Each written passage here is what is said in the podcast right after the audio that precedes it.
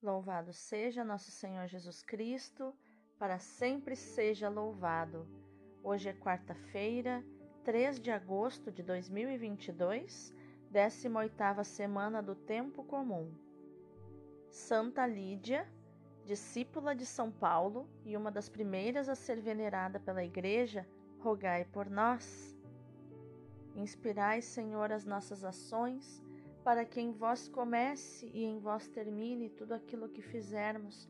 Em nome do Pai, do Filho e do Espírito Santo. Amém. Rogai por nós, ó Santa Mãe de Deus, para que sejamos dignos das promessas de Cristo. Amém. Senhor, nosso Deus Todo-Poderoso, eu creio que tu és a própria excelência, por isso eu creio que és excelente em todas as tuas obras e que tens o melhor para mim. Eu te consagro esse ano de 2022 para que seja um verdadeiro ano da excelência em todas as áreas da minha vida, na saúde do meu corpo, da minha alma e do meu espírito, na minha vida profissional e financeira, na minha vida emocional e na minha vida familiar. Afasta para longe de mim todo o mal e derrama das tuas excelentes bênçãos e graças sobre mim tudo isso eu te peço e já te agradeço na certeza de ser atendido em nome de Jesus. Amém. Pai Santo, Pai querido, Pai amado, eu quero te agradecer porque o Senhor tem cuidado de nós. Porque nós temos sentido, Pai, o teu agir nas nossas vidas, nos nossos corações, trabalhando em nós, nas nossas almas, no nosso emocional, Pai, para podermos voar como uma águia e atingir alturas espirituais, Pai, na vida de oração. Santa Teresa d'Ávila diz que o autoconhecimento é o nosso melhor amigo na vida de oração, Pai. E eu quero entrar na tua presença como exatamente como eu sou. Nem pior, nem melhor do que o que eu realmente sou, do que a realidade, Pai. Instala-me na realidade. Tira-me da fantasia, Senhor, da autoimportância, da arrogância, Pai. Dá-me um olhar humilde para mim mesma e para ti. Eu sou pequena, Pai, e o Senhor é grande. Mostra-me os teus caminhos, Pai. Eu quero viver uma vida no Espírito. Eu quero ouvir o Teu Espírito. Eu quero seguir o Teu Espírito, Senhor, através da Tua palavra, que é o Teu próprio Filho Jesus. Eu quero uma vida que vale a pena, Senhor. Eu quero caminhar nos Teus caminhos, andar nas Tuas veredas de justiça, de paz, de alegria, de gozo espiritual. Revela-me os teus segredos, Senhor. Descortina a tua palavra para nós nesta manhã, nessa lexio divina, Senhor, nessa tua lição divina, nessa leitura orante da tua palavra, Senhor. Tudo isso te pedimos e já te agradecemos, Senhor, te agradecemos por, pelo, por cada coisa que o Senhor tem nos dado por cada bênção que o Senhor tem trazido até nós, por cada prosperidade que tem nos alcançado. E nós queremos também agradecer por tudo que virá, Pai, por tudo que o Senhor ainda nos dará, por tudo que o Senhor ainda nos concederá. Em nome de Jesus. Amém. Eita, não dá vontade de a gente parar de orar, né? A gente vai subindo, subindo, subindo que nem águias saímos, né, daquela daquela vivência de daquela oração das galinhas, né, que fica lamentando, que fica bicando no mesmo lugar, que fica ciscando no mesmo lugar. E nós acordamos como águias e voamos, voamos, voamos para os ventos espirituais, para plainar nos ventos com o menor esforço possível, que é no vento do Espírito. Aleluia! A primeira leitura de hoje é Jeremias 31, do 1 ao 7. Naquele tempo, diz o Senhor: Serei Deus para todas as tribos de Israel, e elas serão meu povo. Isto diz o Senhor: encontrou perdão no deserto o povo que escapara à espada. Israel encaminha-se para o seu descanso. O Senhor apareceu-me de longe, amei-te com amor eterno e te atraí com a misericórdia. De novo te edificarei, serás reedificada, ó jovem nação de Israel. De novo teus tambores ornarão as praças e sairás entre grupos de dançantes. Hás de plantar vinhas nos montes de Samaria. Os cultivadores hão de plantar e também colher. Virá o dia em que gritarão os guardas no monte Efraim: Levantai-vos, vamos a Sião, vamos ao Senhor nosso Deus. Isto diz o Senhor: Exultai de alegria por Jacó, aclamai a primeira das nações, tocai, cantai e dizei: Salva, Senhor, teu povo, o resto de Israel. Palavra do Senhor, graças a Deus. O responsório de hoje é Jeremias 31, do 10 ao 13. O Senhor nos guardará qual pastor a seu rebanho. Ouvi, nações, a palavra do Senhor e anunciai-a nas ilhas mais distantes. Quem dispersou Israel vai congregá-lo e o guardará qual pastor a seu rebanho. Pois, na verdade, o Senhor remiu Jacó e o libertou do poder do prepotente. Voltarão para o monte de Sião, entre brados e cantos de alegria, afluirão para as bênçãos do Senhor. Então a Virgem dançará alegremente, também o jovem e o velho exultarão. Mudarei em alegria o seu luto, serei consolo e conforto após a guerra. O Senhor nos guardará qual pastor a seu rebanho. O evangelho de hoje é Mateus 15, do 21 ao 28. Naquele tempo, Jesus retirou-se para a região de Tiro e Sidônia. Eis que uma mulher cananeia, vindo daquela região, pôs-se a gritar: Senhor, filho de Davi, tem piedade de mim. Minha filha está cruelmente atormentada por um demônio. Mas Jesus não lhe respondeu palavra alguma. Então seus discípulos aproximaram-se e lhe pediram: Manda embora essa mulher, pois ela vem gritando atrás de nós. Jesus respondeu: Eu fui enviado somente às ovelhas perdidas da casa de Israel. Mas a mulher, aproximando-se, prostrou-se diante de Jesus e começou a implorar: Senhor, socorre-me. Jesus lhe disse: Não fica bem tirar o pão dos filhos para jogá-lo aos cachorrinhos. A mulher insistiu: É verdade, Senhor, mas os cachorrinhos também comem as migalhas que caem da mesa de seus donos. Diante disso, Jesus lhe disse: Mulher, grande é a tua fé, seja feito como tu queres. E desde aquele momento sua filha ficou curada. Palavra da salvação Glória a vós, Senhor. Ah, que delícia de palavra o Senhor nos dá hoje, né? Agora vamos descobrir o contexto em que elas foram escritas. A primeira leitura nos mostra que Jeremias, cheio de entusiasmo, anuncia o regresso dos exilados, tingindo a sua linguagem de um colorido folclórico. Israel já não está dividido em dois reinos, mas reunificado sob a soberania de Javé. O seu amor gratuito e fiel, a sua ternura para com o povo eleito, o fez regressar. A memória do deserto, da libertação do Egito, símbolo de todos os desterros e libertações, volta agora a ser o lugar em que todos os que escaparam à espada os que constituem o resto de Israel encontrarão a graça, ou, mais precisamente, o próprio Javé. Deus forma a identidade do seu povo, lhe dá uma cidade onde habitar, terra para cultivar e dela tirar o seu sustento. como vemos também em Josué 24, 13, no Salmo 107, do 35 ao 37. De todos estes dons brota a alegria, manifestada ao som de instrumentos e de danças.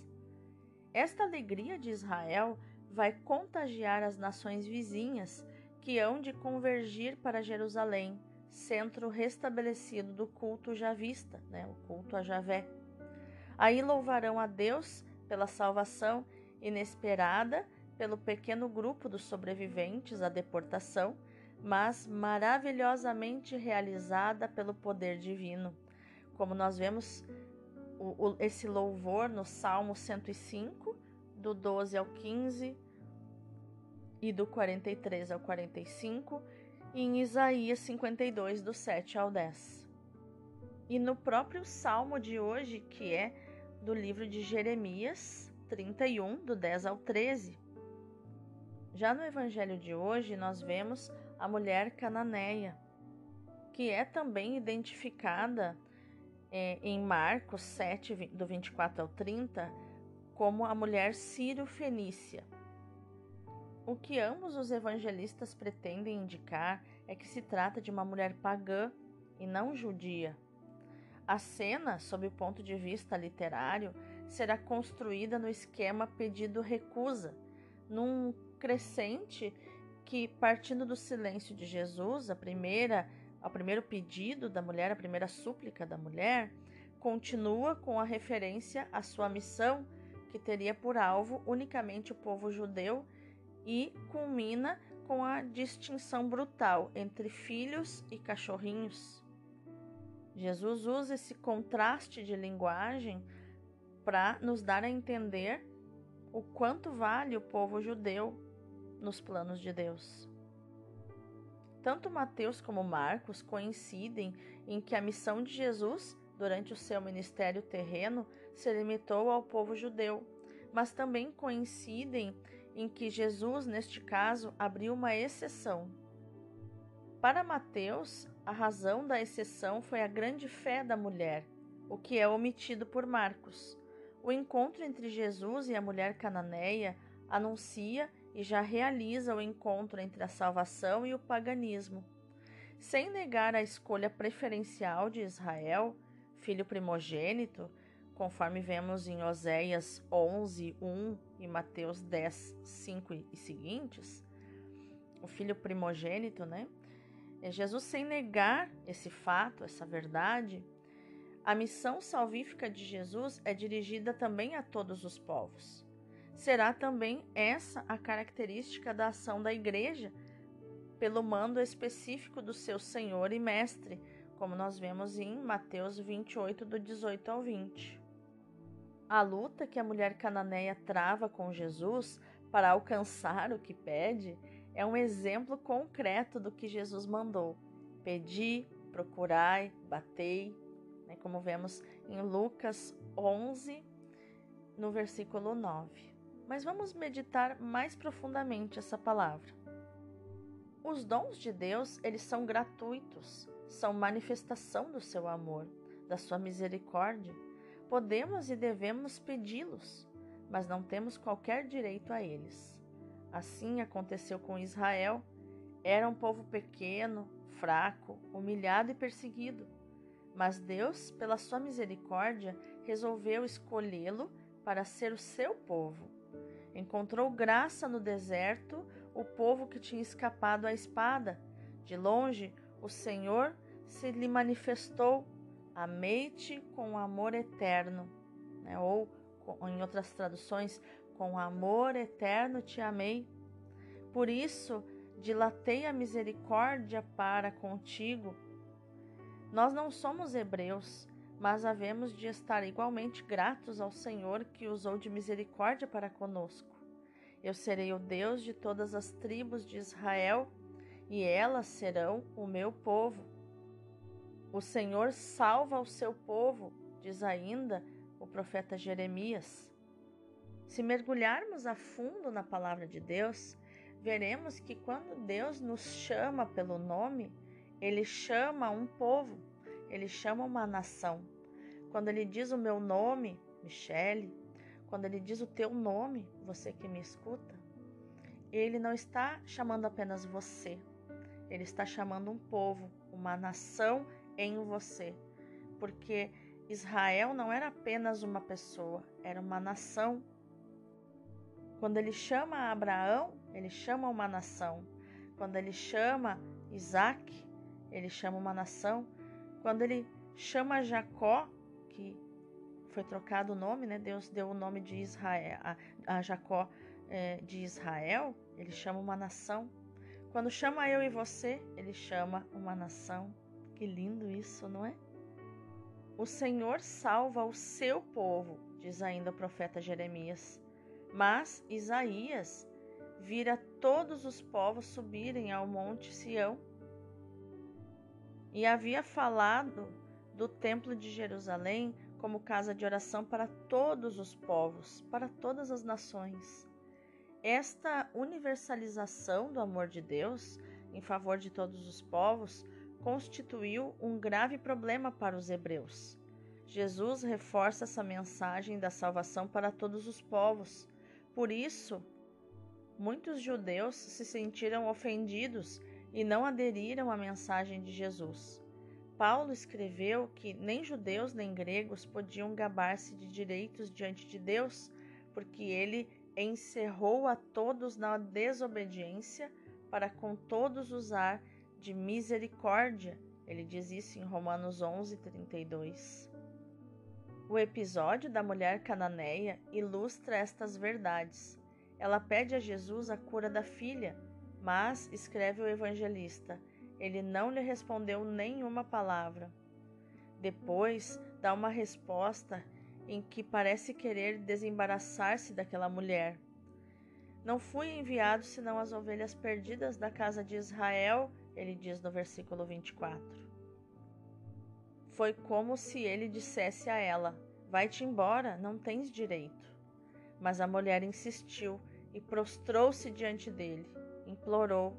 Jesus dá-lhe uma resposta à primeira vista cruel. Não é justo que se tome o pão dos filhos para o lançar aos cachorros.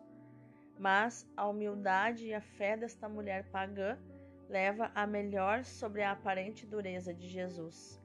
Ó mulher, grande é a tua fé, faça-se como desejas, ele diz no versículo 28. É como se ela tivesse conquistado a graça através da sua insistência, através da sua valentia. Era aí que Jesus queria chegar. Não basta ser judeu para obter os favores de Deus, pode-se ser pagão também Qualquer ser humano, desde que tenha fé, desde que aceite Jesus como Senhor e Mestre, pode ser salvo. Diante de Deus, o que conta é a fé, a adesão a Cristo nascida do íntimo do coração, a humildade, o reconhecimento, porque é gratuitamente que Ele nos enche de alegria e de amor. A alegria de sermos amados por Ele e chamados a testemunhar a todos o seu amor, a ser profetas do amor. Vamos orar? Senhor, faz-me perceber que a minha relação contigo não pode ser medida em termos de receber e dar, mas que há de ser resposta a uma surpresa, há de descobrir que tu me amas com um amor exagerado, um amor que me constrange, um amor imenso infinito que escapa às medidas do espaço e do tempo. Aliás, tu amas todos os seres humanos eternamente, em todo lado, por toda parte, por tua livre iniciativa, sem condicionares o teu amor à sua resposta. Nunca te cansaste, Senhor, nem cansarás de oferecer, de oferecer-te. Estávamos longe de ti e vieste nos procurar. Estávamos em perigo de morte e vieste nos salvar. Tínhamos perdido a esperança e vieste reacendê-la na nossa vida. Estávamos cansados de gritar e respondeste-nos e ouviste-nos. Agora sei que me amas desde sempre e para sempre. Obrigada, Senhor. Cantarei eternamente as tuas misericórdias. Amém. Ah, que coisa linda, né? Mas vamos contemplar mais profundamente essa palavra. Nós estamos indo cada vez mais para o alto, cada vez mais mergulhando nos ventos espirituais das alturas. Agora, falando sério, há alguma cena mais comovente do que a cura da filha dessa mulher cananeia? É uma mulher pagã que tem confiança em Jesus e que vem lhe implorar pela sua filha que está possuída pelo demônio. Jesus, ele vai espremendo, encurralando esta mulher com seus argumentos, com a verdade dos fatos. E esta mulher não se deixa vencer por um, algum capricho ou, ou por alguma postura infantil. Não. É uma mulher adulta, uma mulher que não se importa em ser humilhada. Ela está focada no seu objetivo, conseguir a cura para sua filha. Jesus testa e espreme, tortura até, né, que nos parece, essa mulher de todas as formas, porque parece que quanto mais é, difícil é algo, né, que precisamos muito, que estamos muito focados, Aí é que nos esforçamos mais para conquistar. Quando recebemos o não, parece que o gosto da vitória é ainda mais saboroso do que se Jesus tivesse dado a cura assim de mão beijada. Nosso Senhor obriga a mulher a esperar, experimenta sua fé, depois ele deixa-se tocar. Ó oh, mulher, a tua fé é grande, vai, a tua filha está curada. Para salvar os jovens, dispomos de alguns meios: a Eucaristia e a união com Jesus. O Salvador, que ama São João Evangelista, seu jovem discípulo, e que quer guardá-lo puro e santo, dá um cuidado particular à sua primeira comunhão. Recebe-o sobre o seu coração. Ah, que lindo! Nosso Senhor indica também assim que a devoção ao Sagrado Coração é para os jovens um, uma salvaguarda especial, uma proteção especial. A sua idade, a sua juventude tem necessidade de afeição, de apego, de vínculo. O apego ao coração de Jesus é a fonte dessa pureza. Então, meu irmão, minha irmã, com essa lindíssima Lexio Divina de hoje, meditada no amor de Jesus. Que nós possamos, que a nossa ação no dia de hoje seja meditar, proclamar e viver esta palavra de Jeremias 31, 3, onde Deus te diz e me diz: Com amor eterno te amei. Deus abençoe o teu dia.